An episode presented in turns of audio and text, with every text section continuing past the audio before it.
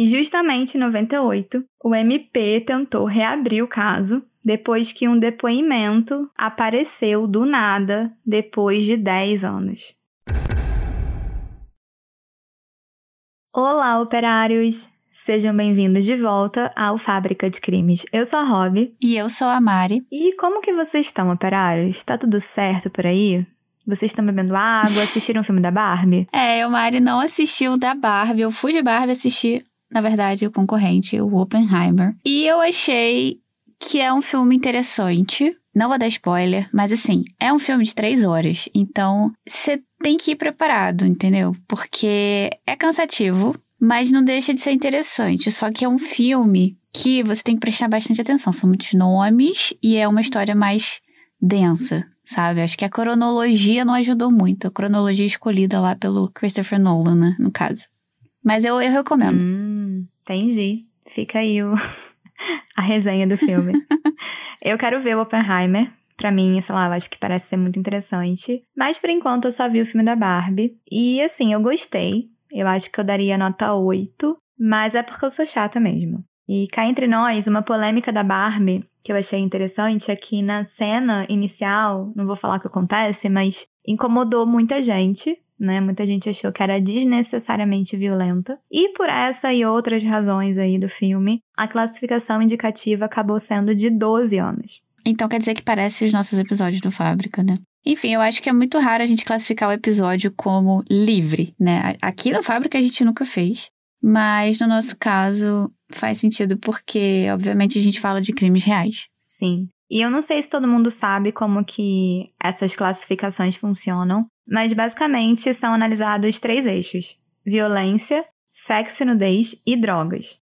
E aqui no Fábrica, geralmente a nossa classificação, ela se concentra mais no eixo de violência, né? E, sinceramente, eu acho que já passou de tudo por aqui. Pô, já passou de muita coisa aqui. E antes da gente ir pro caso de hoje, que é bem sinistro, aliás, vamos ao recado do operário de hoje. E o nome dele é Gabriel Carvalho, lá de Minas Gerais. Aqui é Gabriel Carvalho, de Minas Gerais, e eu simplesmente estou amando esse podcast. Eu venho há algum tempo aí ouvindo podcasts enquanto eu trabalho. Eu trabalho em um escritório e fico com fone de ouvido o dia inteiro ouvindo vocês. Estou muito satisfeito, continuem assim, e é isso aí.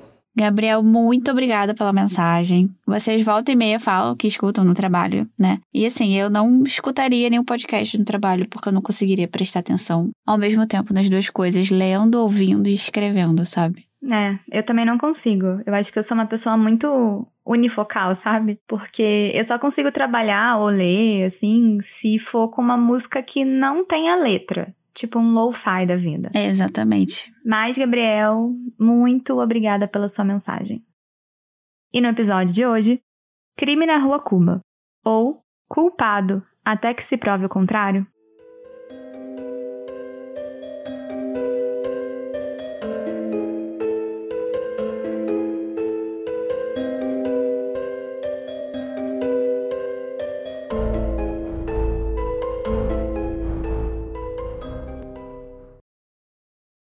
Então vamos lá. Hoje a gente vai falar de um caso conhecido, mas ao mesmo tempo pouco sabido. Isso porque o chamado crime na Rua Cuba é um caso que os brasileiros já ouviram falar, pelo menos em algum momento da vida, mas ele é tão cheio de mistérios e teorias que a sensação que dá é que a gente não sabe nada.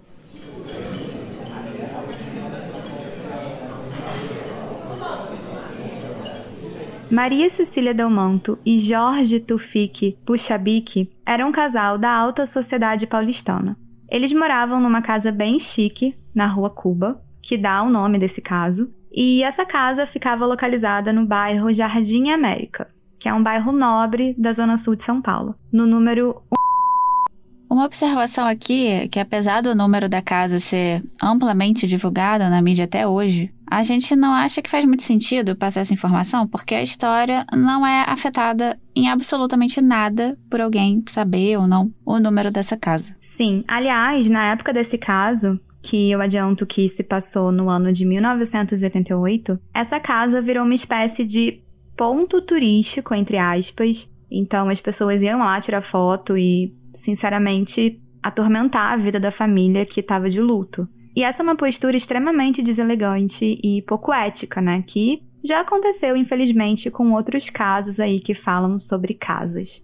Mas para não ficar sem nenhuma descrição, dá só uma olhada nessa foto da época, Mari. Essa foto, ela tá em preto e branco e mostra a casa na época do crime, lá pro final dos anos 80, e a gente não sabe se ela ainda é assim hoje em dia, mas aqui nessa foto dá para ver que é uma casa de alto padrão para época, assim, bem bonita, dois andares, grades na parte da frente do portão e dá para ver uma cachorrinha ali da raça dálmata, me parece, né? Isso. A Maria Cecília, ela era professora e ela era filha de um advogado e ex-deputado chamado Dante Del Monto e de Cecília Rodrigues Torres, que também era professora. A Maria Cecília também tinha dois irmãos, o Celso e o Roberto Del Monto. E em 1945, o pai dela, o Dante, se afastou da política e, como ele era advogado, ele começou a se dedicar à advocacia criminalista, e se tornou ali um grande nome da advocacia. Inclusive, os operários e operárias que são criminalistas com certeza já devem ter ouvido falar dele. E com exceção da Maria Cecília, que era professora, né, que nem a mãe, os irmãos dela, o Celso e o Roberto, eles também se formaram em direito e ajudaram o pai no escritório de advocacia que existe até hoje. Já do lado do Jorge Tufik, ele vinha de uma família libanesa que veio para o Brasil e ficou mais precisamente em Rondônia. Ele também se formou em direito, como os homens da família da Maria Cecília. Mas a título de curiosidade, o Jorge ele não trabalhou no escritório dos Delmonto, e pelo que se sabe, ele era um advogado meio que autônomo. Bom, o Jorge e a Maria Cecília se conheceram e se casaram bem cedo e acabaram tendo três filhos. O Jorge, que era o filho mais velho e ficou conhecido como Jorginho, justamente para diferenciar ele do pai Jorge, né? Então a gente vai se referenciar a ele como Jorginho ao longo do episódio. E só para vocês se guiarem, na época dos acontecimentos desse caso, ele tinha 18 anos. Além dele, também tinha o Marcelo, que era o filho do meio, e na época do caso tinha 14 anos, e a Graziella, que era caçula e nessa época tinha 10 anos. E pode-se dizer que eles viviam como uma família bem feliz, eles tinham tradições mais conservadoras, o Jorge e a Maria Cecília investiam muito na educação dos filhos, então eles tinham várias regrinhas dentro de casa. Então, por exemplo, o Jorginho, apesar de ter 18 anos, ele tinha hora sempre para chegar em casa, ele não podia passar das 11 da noite. Além disso, ele ganhava mesada dos pais, e ele sempre achava que não era suficiente. Ele não tinha carro próprio, e pelo que diziam, ele era muito pressionado pela família para passar no vestibular. Aliás, esse caso se passa em 88, mas no ano anterior, em 87, o Jorginho ele tinha tentado passar no vestibular, mas ele acabou sendo reprovado e por isso os pais colocaram ele num cursinho preparatório.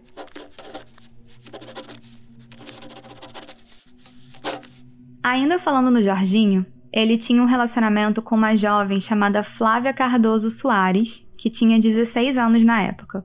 Só que a família do Jorginho não aprovava muito esse relacionamento, principalmente a mãe dele, a Maria Cecília. E essa desaprovação da Maria Cecília com o namoro dos dois se dava muito porque ela achava que os pais da Flávia davam muita liberdade para ela.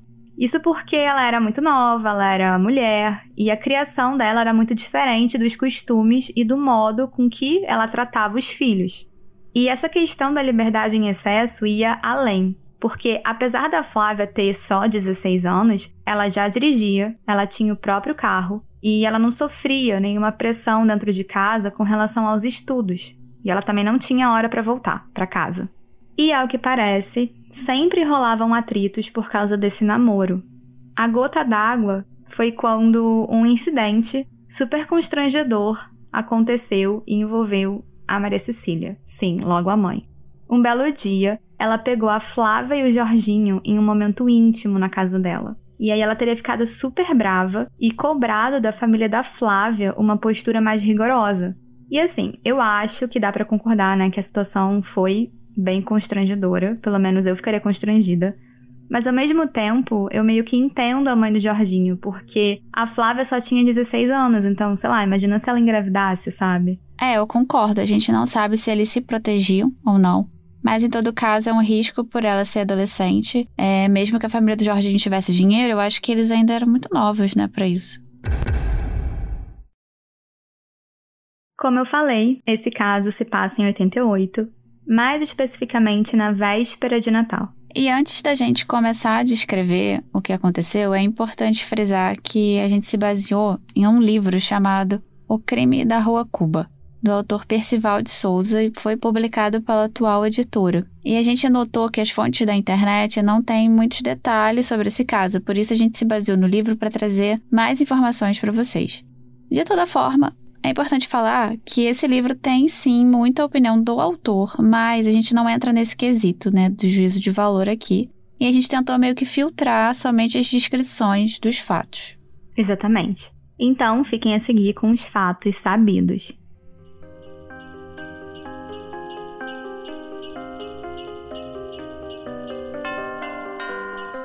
Em 23 de dezembro de 88, véspera da noite de Natal, a família Buchabik estava reunida, embalando presentes, até que o Jorginho chega em casa com a feliz notícia de que ele tinha passado no vestibular para direito. E, como vocês podem imaginar, isso foi um motivo de muita comemoração. É, eu imagino, ainda mais sabendo que existia uma pressão da família, né, para ele passar. Dar essa notícia foi realmente um presentão de Natal. Sim, e eles ficaram ali na sala comemorando, numa reuniãozinha de família. Até que todo mundo se recolheu, né? Eles foram dormir, menos o Jorginho e o irmão dele, o Marcelo. Ao que parece, a irmã mais nova, a Graziella, ela tinha ou tava com algum problema de saúde.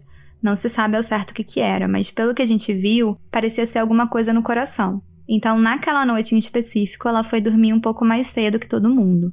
E o Jorge e a Maria Cecília também foram se deitar, só que um detalhe importante é que eles tinham o hábito de dormir com as portas abertas, né, do quarto, justamente por conta da doença da filha. Então, se ela precisasse de alguma coisa, ela podia chamar e eles iam escutar.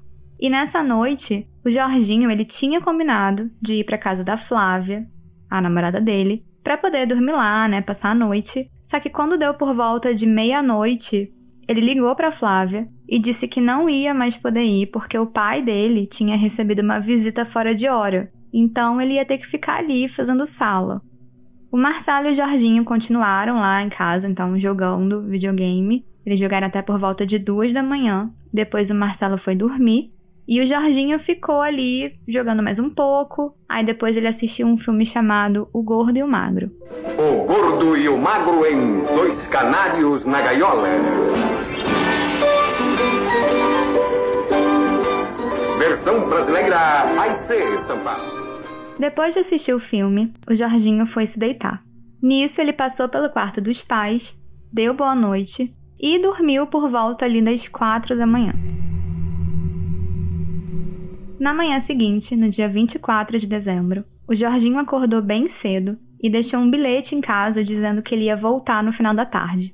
Quando era por volta das sete da manhã, ele foi até a casa da Flávia e chamou ela para um passeio, mais precisamente para ir no Butantã, né, o zoológico, e depois para ir no shopping fazer umas compras. Só que se lembra que eles iam se encontrar na noite anterior? É, ele ia para casa dela, mas acabou ligando, disse que não podia porque tinha chegado uma visita inesperada em casa, né? Exatamente. E a Flávia, ela ficou meio chateada, né, porque eles não se viram na noite anterior. Mas agora ela ficou surpresa. Na verdade, ela ficou sem entender o motivo dele ter aparecido ali na casa dela, naquela hora da manhã, até porque ele não costumava fazer isso. E, sinceramente, se alguém aparece na minha casa às sete da manhã, as chances são grandes de eu não atender a porta, porque eu só começo a funcionar depois das 9, 10 da manhã. É, eu até sou mais da manhã do que a Rob, né? Porque eu meio que me forço, aí eu acordo às 5 da manhã, vários dias. Meu Deus do céu. Mas de fato, é, é muito cedo, né? É muito cedo. E ele não apenas apareceu lá. A Flávia, ela deu uma olhada nele, né, e percebeu que ele estava meio agitado e meio cansado, bem cansado, aliás, até porque ele tinha ido dormir quatro da manhã. Por isso, a Flávia propôs que eles dormissem um pouco antes de sair de casa, só que o Jorginho falou para ela que não, que ele não queria dormir porque ele estava tendo muito pesadelo, ele estava com medo de ter mais pesadelo. E um detalhe que eu não tinha falado antes é que lá na casa da família Buchabke trabalhavam duas mulheres chamadas Maria Lima Bezerra e Olinda Oliveira da Silva. E elas trabalhavam fazendo a limpeza da casa e cuidavam da Graziella e do Marcelo, né, os filhos mais novos. Naquela manhã do dia 24, o Jorginho aparentemente ligou para casa algumas vezes e ele falou com a Olinda. E ele queria saber se estava tudo bem, mas a Olinda disse que não. Ela disse que não estava tudo bem e que tinha uma coisa muito estranha acontecendo na casa. Tá, mas como assim algo muito estranho? Então, ela contou para o Jorginho que os pais dele, o Jorge e a Maria Cecília, não tinham acordado até aquela hora. E já era por volta de 11 da manhã, o que não era nem um pouco comum para eles. E o mais estranho é que eles estavam com a porta do quarto trancada.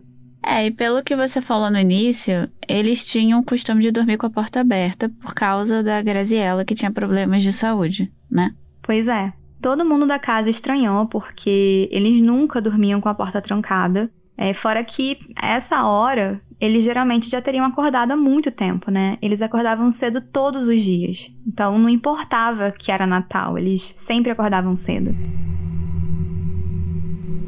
Ao receber essa notícia, o Jorginho cancelou o passeio que ele ia fazer com a Flávia e foi direto para casa. Aí um ponto em aberto é que a gente não sabe se ele foi sozinho ou se a Flávia foi com ele. Além disso, aqui os fatos se desencontram um pouco. Algumas fontes dizem que no caminho para casa, ele encontrou uma viatura da polícia. Aí ele falou pro policial que achava que tinha alguma coisa estranha acontecendo com os pais, e ele explicou a situação. E o policial alertou que talvez tivesse acontecido algum assalto, alguma coisa assim, e disse que ia enviar uma viatura até a casa dele. Mas em outras fontes e no próprio livro que a gente mencionou, é dito que o Jorginho ele foi direto para casa e que chegando lá, o irmão dele, o Marcelo, teria sugerido que eles arrombassem a porta. Mas aí o Jorginho disse que não, que era melhor não arrombar porque podia ter um ladrão lá dentro e que era muito perigoso. E com base nessa versão, quando deu por volta das três da tarde, o Jorginho pediu para Olinda colocar uma escada do lado de fora e tentar olhar pela janela da sacada do quarto dos pais. Aí ela foi lá, fez isso, né, e pegou uma vassoura para tentar forçar a janela, e ela conseguiu ver que sim, eles estavam lá, né, estavam cobertos e estavam dormindo, então não parecia ter nada de errado. Mas o Jorginho não ficou satisfeito, e aí, só nesse momento, ele então saiu na rua e procurou uma viatura de polícia para poder ir até a casa dele. Afinal, já tinha se passado muito da hora de acordar e isso não era nem um pouco normal para os pais dele. Aí ele encontrou uma viatura parada a umas duas quadras da casa dele e disse para os policiais que os pais não tinham acordado, que isso era muito estranho, e pediu que fossem até lá. Aí os policiais ouviram esse pedido, falaram que estavam atendendo uma ocorrência de trânsito e chamaram pelo rádio uma outra viatura que foi até o local. O Jorginho voltou para casa e aí, cerca de alguns minutos depois, os policiais chegaram. Tá, então existem duas versões com relação ao momento em que a polícia foi acionada. Sim, mas independentemente da versão, aqui é o ponto que as histórias se convergem. Os policiais chegaram na casa da família e foram até a sacada. Lá eles entraram pela janela do quarto com a ajuda da escada. E ao entrar, eles viram que o casal de fato estava deitado e estava coberto com lençol, assim como a Olinda tinha falado, né? Só que o lençol ele não estava se mexendo, como é esperado que se mexa com a nossa respiração. Os policiais então puxaram o lençol e só aí eles viram que o casal tinha sido assassinado com tiros na cabeça.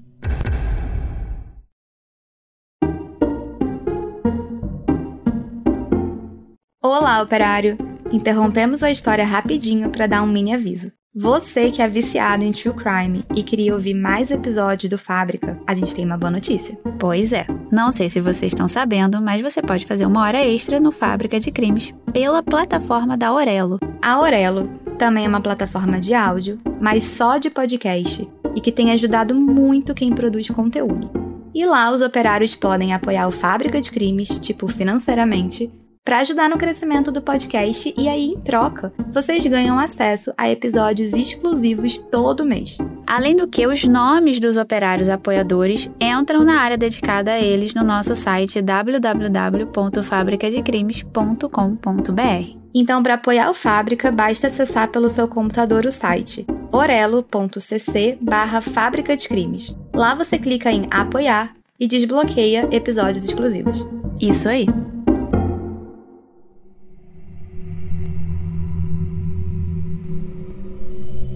Depois que os policiais descobriram que os corpos do Jorge e da Maria Cecília estavam sem vida, eles informaram para a família o que tinha acontecido e, como é de se imaginar, todo mundo ficou super abalado. Já era o final da tarde do dia 24 de dezembro, quando os policiais informaram sobre o caso para o então secretário de Segurança Pública, Luiz Fleury Filho, que, ao saber que se tratavam de pessoas importantes, rapidamente começou a agir e logo depois já tinha um grupo da perícia na casa. E o delegado de plantão naquele dia era o delegado José Augusto Veloso Sampaio, especializado em homicídios. E quando ele chegou na casa, ele percebeu que já tinham, assim, cerca de 40 pessoas na cena do crime. É, a gente vê aí mais uma vez, como em vários outros casos que a gente já trouxe aqui, pessoas entrando na cena do crime antes da perícia e atrapalhando as investigações. Pois é. E esses momentos iniciais são muito importantes. A perícia buscava por pistas, né, algum vestígio para tentar entender o que, que tinha acontecido ali.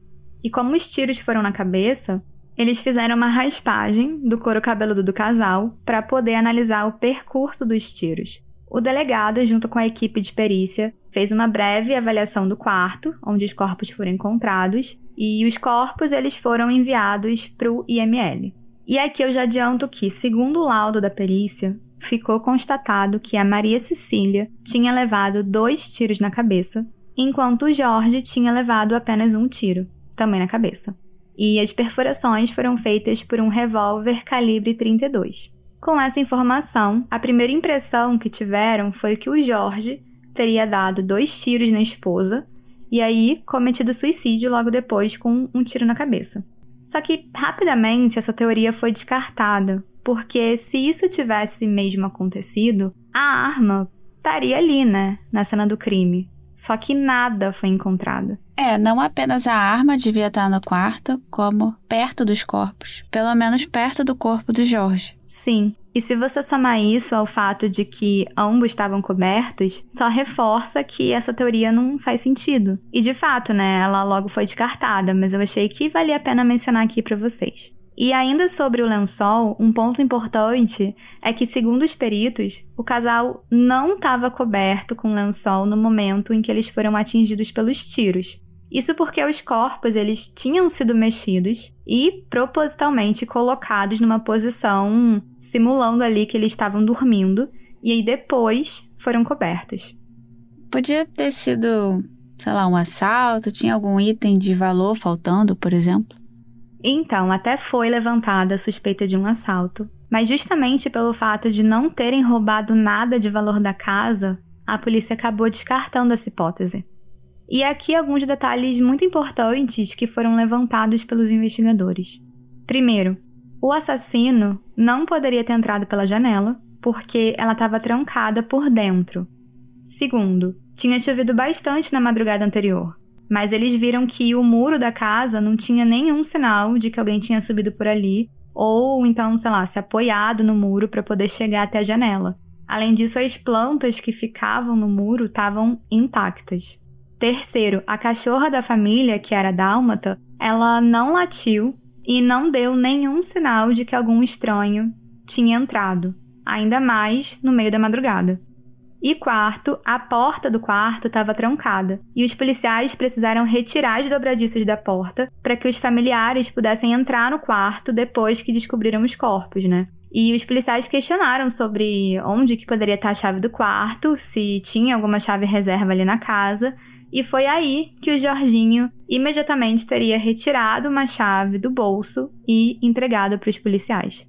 A polícia então começou a ligar os pontos e eles viram que fazia sentido, por conta de todas essas evidências, que só poderia ter sido uma pessoa que tinha livre acesso à casa, porque não tinha nenhum sinal de arrombamento em nenhuma das portas ou janelas, então devia ser uma pessoa próxima da família.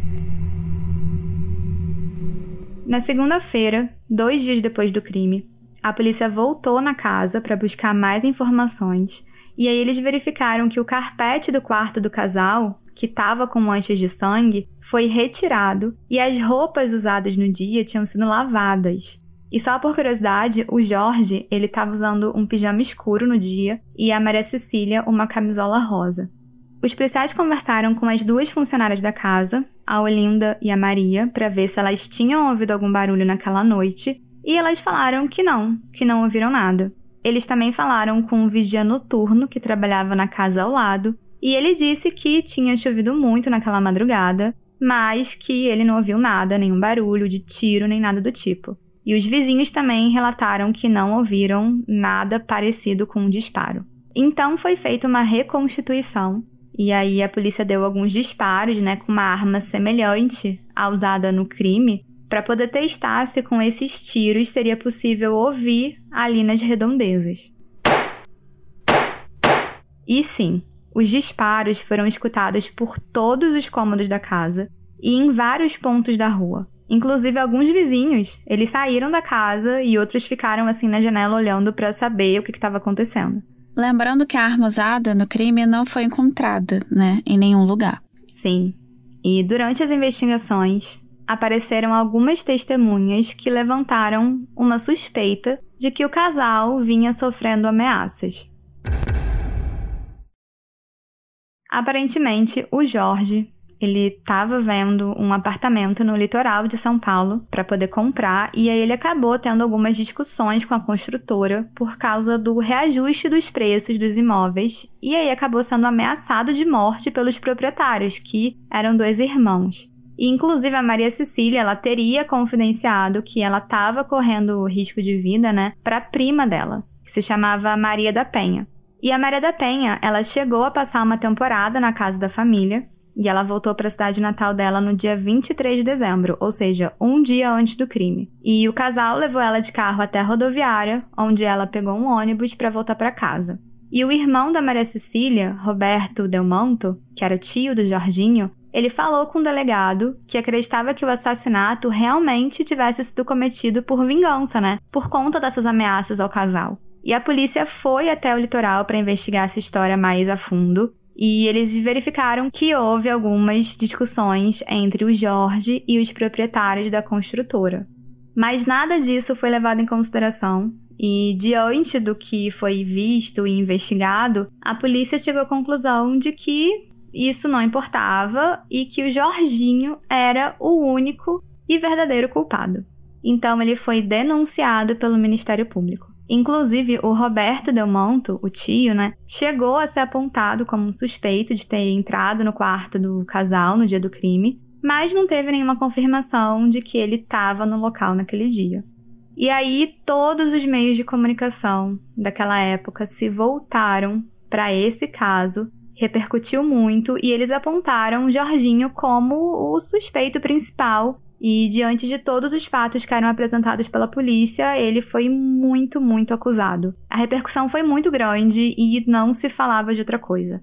Mais tarde, os corpos do Jorge e da Maria Cecília chegaram a ser exumados e novas perícias foram feitas. E no segundo laudo, um resultado contrário ao primeiro foi apresentado. Aparentemente, o Jorge Buchabke, ele levou dois tiros e a Maria Cecília um tiro na cabeça. O laudo anterior dizia que era o contrário. E eles também verificaram que só tinha ferimento na região da cabeça, né, onde tinham os tiros, mas não tinha nenhum outro sinal de agressão nas outras partes do corpo. Os familiares e os médicos, eles ficaram revoltados com as informações erradas do primeiro laudo e para ter resultados mais precisos, as caixas cranianas do casal foram seccionadas, colocadas em saco plástico para que fossem feitos exames mais específicos e testes com informações computadorizadas. E a arma do crime ainda não tinha sido encontrada até aquele momento, então uma equipe especializada foi até a casa para fazer uma nova busca. Então foi procurado em todos os lugares possíveis, inclusive em bueiros, mas nada foi achado. Os policiais que atenderam Jorginho no dia do crime prestaram depoimento e disseram que ele tinha acabado de chegar de uma viagem e que os seus pais eram idosos e que ele estava preocupado porque eles não tinham saído do quarto e porque já era tarde, né? Então ele estava achando aquilo muito estranho. E eu não sei se vocês lembram que quando o Jorginho pediu ajuda para os policiais da viatura, eles estavam fazendo uma outra ocorrência, né? Uma ocorrência de trânsito. E um dos motoristas que estava envolvido ali na batida do carro, ele também prestou depoimento e levantou o questionamento de por que, que o Jorginho não simplesmente arrombava a porta do quarto, né, para ver o que estava acontecendo com os pais. Inclusive, ele também não teria deixado o Marcelo, o irmão mais novo dele, arrombar a porta, dizendo que ia ser muito perigoso. Uma outra coisa importante é que o Jorginho, ele, na verdade, não tinha passado no vestibular de direito, como ele tinha falado. E a lista dos aprovados só saiu na manhã do dia 24, depois do acontecimento. Então ele nem poderia saber se ele tinha ou não passado. Então, parece que os pais dele teriam prometido um carro zero para ele caso ele fosse aprovado. Então, não sei, talvez tenha sido esse o motivo da mentira. O Jorginho ele foi muito questionado sobre tá com a chave do quarto, né, no bolso, que realmente é muito estranho. E ele disse que foi a Olinda, funcionária da casa, que tinha dado essa chave para ele. E aí, diante dessa informação, a Olinda foi chamada para prestar depoimento e desmentiu tudo, falando que não, não foi ela que tinha entregue as chaves para o Jorginho. Aí o Jorginho falou que não, ele tinha se confundido, que na verdade não tinha sido a Olinda, mas sim a outra funcionária da casa, a Maria, mas aí a Maria também desmentiu o Jorginho, dizendo que não foi ela. Aí o Jorginho contou uma terceira versão, dizendo que as chaves foram entregues para ele pela sua tia, mas ela também desmentiu e de novo a gente ficou sem uma resposta de como ele tinha aquelas chaves. A Maria, que trabalhava na casa, também contou em depoimento que numa reunião de família, num apartamento do litoral, ela presenciou uma briga entre o Jorginho e o pai dele. E aí o Jorginho teria insultado o pai com palavrões e arremessado uma prancha de surf contra ele. O Jorginho também tinha dito no depoimento dele que ele ficou naquela noite assistindo o filme do Gordo e do Magro no canal 13, né, depois de jogar videogame com o irmão. Mas a emissora informou que naquela noite ela não passou o filme e que o horário que o filme estava programado para passar era, na verdade, na manhã do dia seguinte. E uma cliente do Jorge disse que uma vez foi ao escritório dele, alguns dias antes do crime, e que ela ficou lá por cerca de 30 minutos. E no depoimento dela, ela alegou que escutou a Maria Cecília ligar para o marido para reclamar do comportamento do Jorginho. E segundo ela, o Jorge teria pedido desculpas pelo ocorrido e contou para ela sobre os desentendimentos deles com o Jorginho. Bom, então duas teorias foram formadas pela polícia em torno desse caso, e nas duas o Jorginho estaria envolvido. Em uma das teorias, o Jorginho teria matado os pais porque eles não aprovavam o namoro dele com a Flávia, como se fosse algo proibido ou que incomodasse muito, né? Já na outra teoria, o Jorge, o pai, teria atirado na esposa, e aí o Jorginho teria ouvido barulho, e nisso ele acabou entrando e atirando no pai. E alguns fatores que foram apresentados acabaram influenciando muito para que o Jorginho fosse apontado como o principal suspeito e único suspeito praticamente pelo assassinato.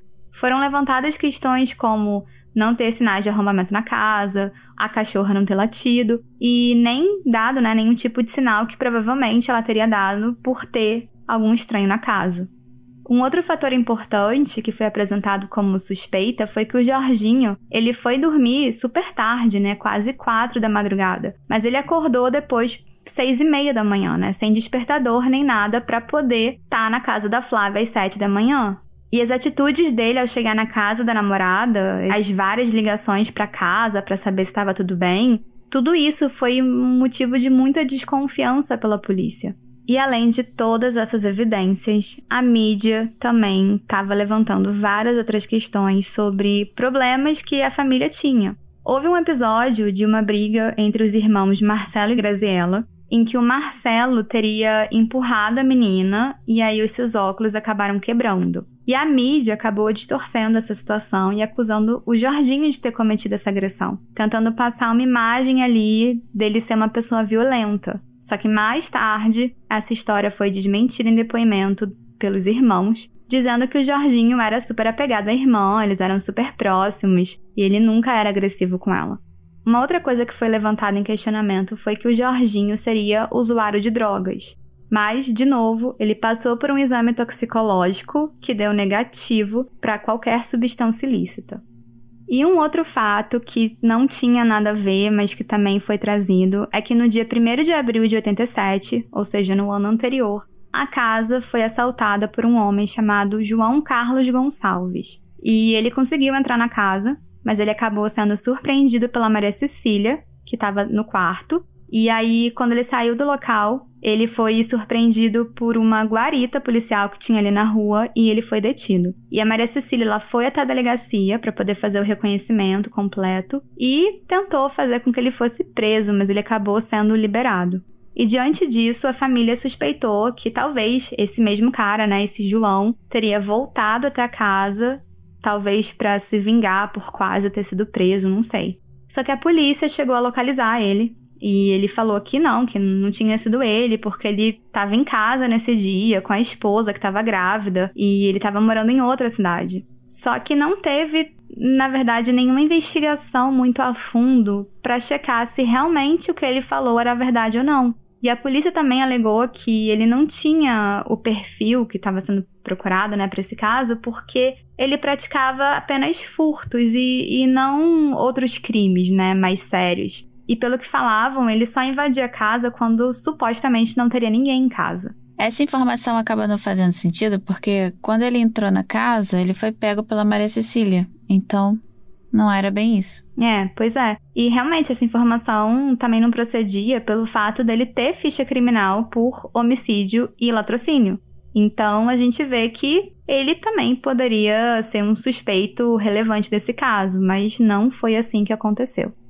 Uma outra coisa que foi descoberta depois era que o portão da casa costumava ficar aberto na parte da noite, para a cachorra dálmata poder ir na rua, fazer as necessidades e depois voltar para casa. Então o portão ele só fechava mesmo por volta das quatro da manhã. É, com essa informação, é, era uma evidência que qualquer pessoa podia ter entrado na casa pelo portão da frente sem ter que arrombar, já que não tinha sinal de arrombamento. Sim.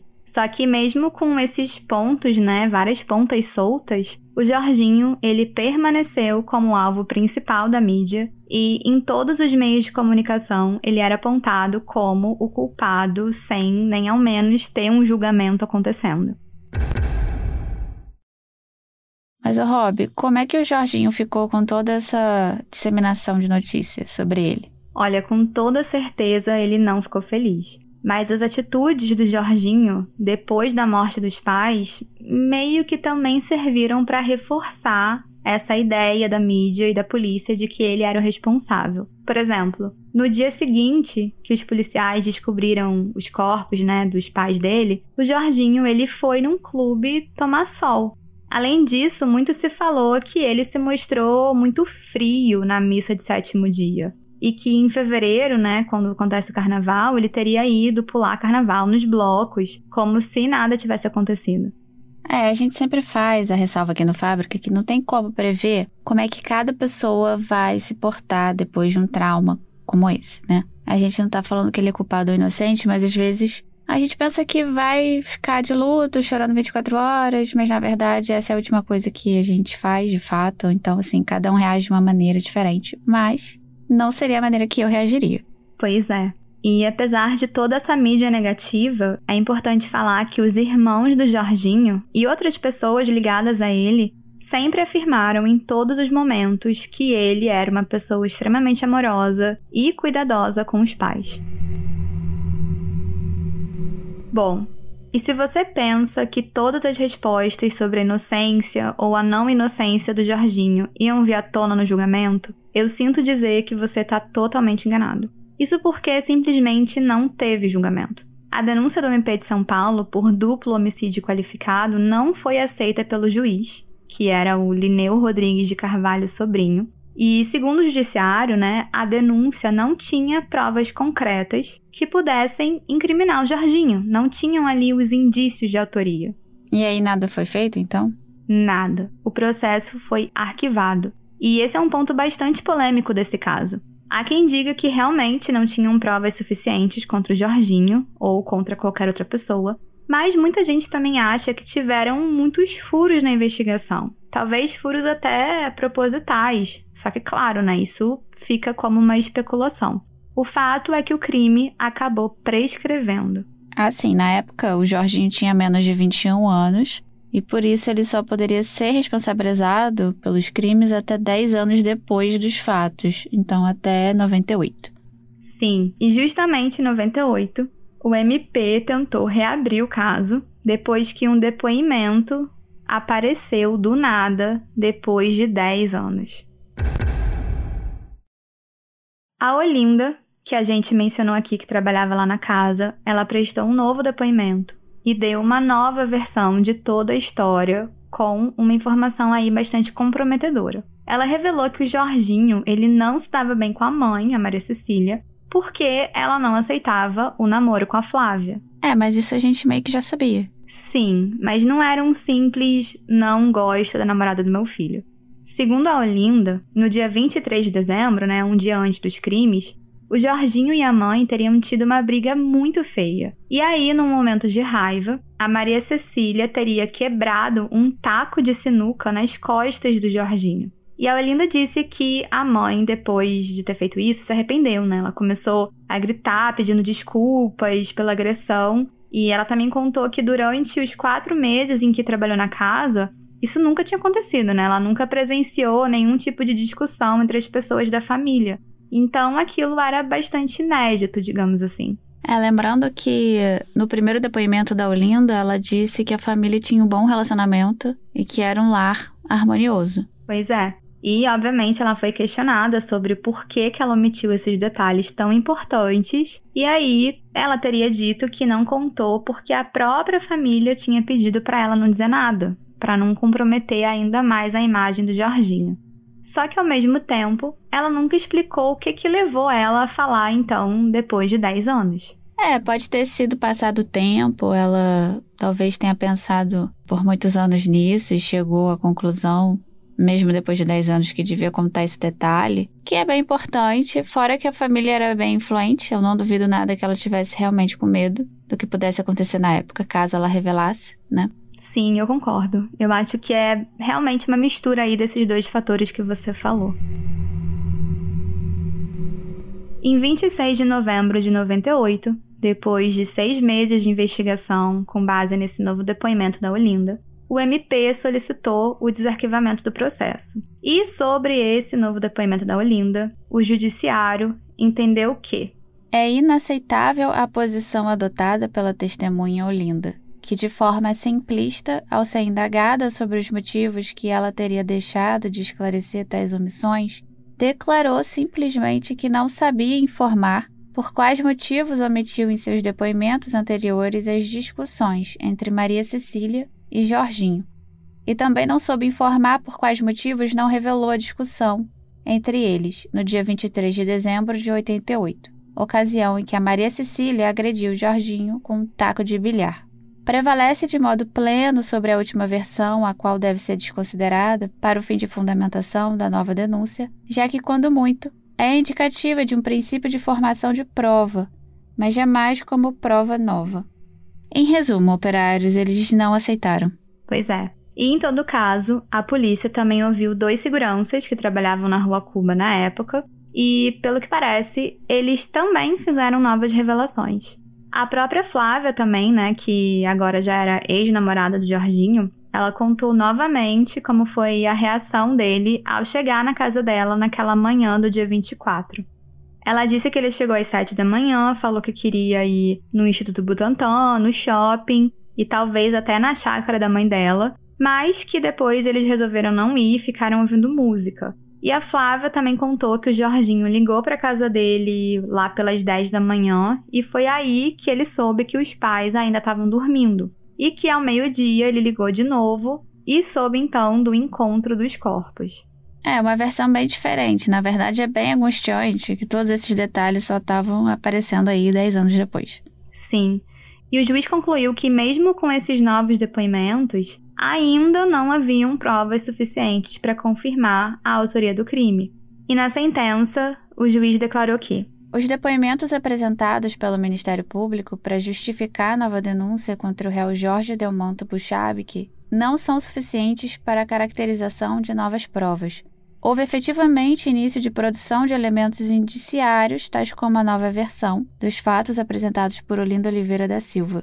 Isoladamente, esse depoimento não ampara a pretensão acusatória, pois seria de rigor que providências complementares, como a acareação da testemunha Olinda, como a outra empregada Maria Lima Bezerra, novas oitivas de testemunhas para elucidação de eventuais agressões sofridas pelo acusado, divergência relevantes familiares, obtendo-se assim talvez um quadro probatório adequado. Via de consequência rejeitada, como fica a denúncia após regular intimação das partes e não havendo recurso, determina o arquivamento em definitivo dos autos.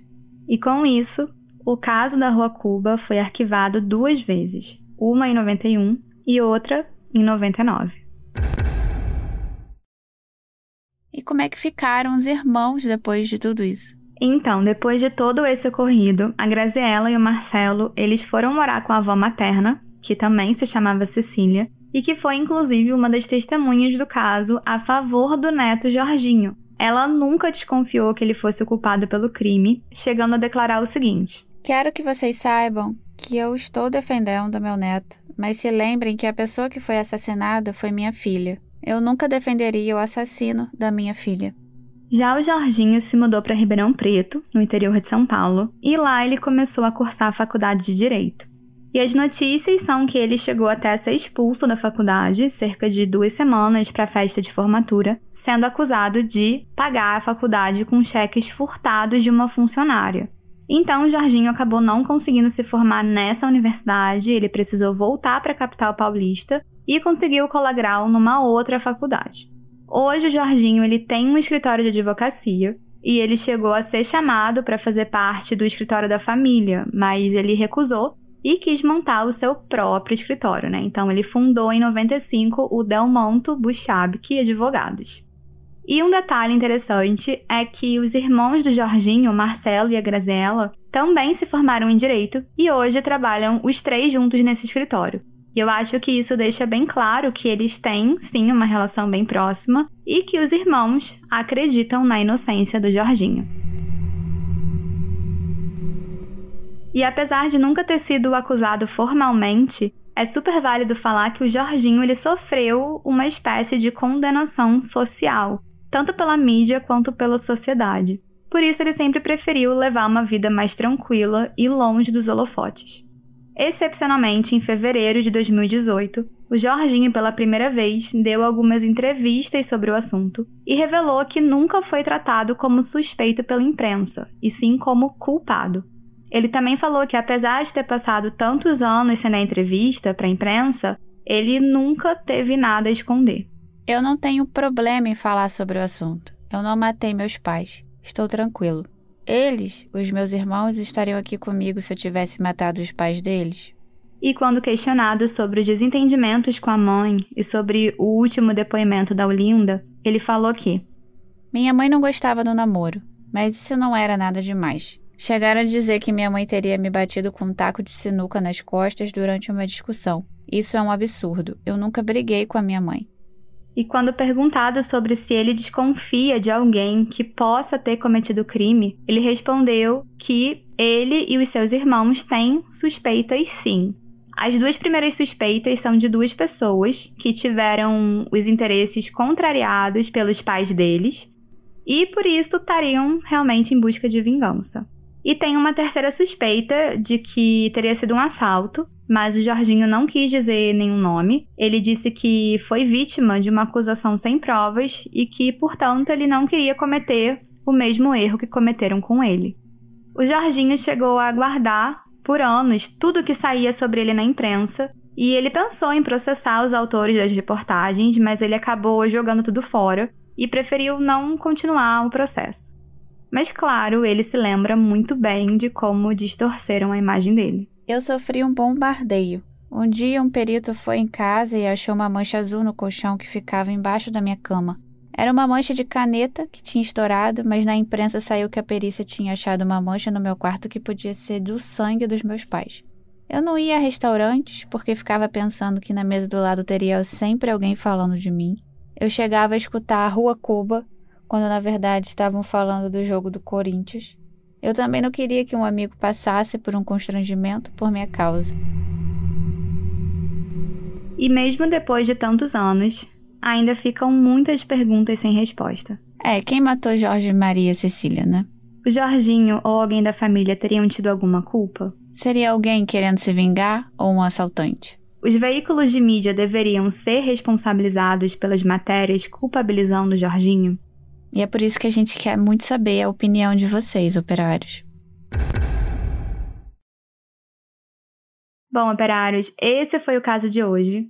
Volta e meia algum de vocês pedia, né, esse caso, e eu já tinha ouvido falar, mas eu não sabia os detalhes. Eu acho que todas essas pontas soltas deixam a gente muito agoniado, porque naquela véspera de Natal, a vida de uma família inteira mudou, e até hoje a gente não sabe exatamente o que aconteceu. Cara, é muito angustiante esse caso, então contem pra gente lá no Instagram o que vocês acham que aconteceu. Lembrando que todas as fotos do caso já estão disponíveis no post do episódio no arroba podcast Fábrica de Crimes e que tem episódios novos todos os dias 1 e 15 de cada mês nessas plataformas que vocês usam para nos ouvir e episódios extras para apoiadores todo final de mês pela Orelo. Isso aí.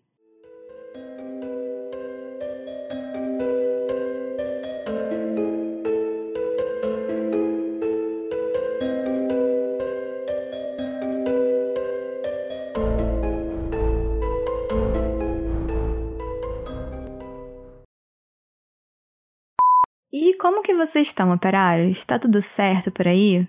Vocês estão bebendo água? Assistiram o filme da Barbie? É, eu, Mari. Aquela que tá puxando É. assunto, sabe? Não tem mais o que escrever nessa introdução. É, eu, Mari, não assistiu o da Barbie. Eu fui de Barbie assistir.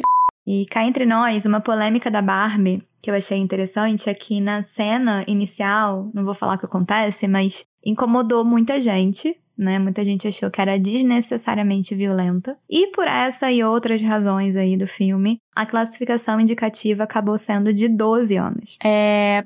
Qual que cena é essa? É aquela das, das meninas. Aí você fala assim, ó, ô, Oh! tá bom. Eu acho que eu consigo trabalhar do- com uma Lana Del Rey. eu não consigo. Eu não posso trabalhar com letra. Alguém falando assim. Oi. Oi. Cara, caiu. Caiu, né? Uhum. Ah, tá. Não, porque na hora eu recebi na mesma hora uma mensagem. Caraca, olha que pesado.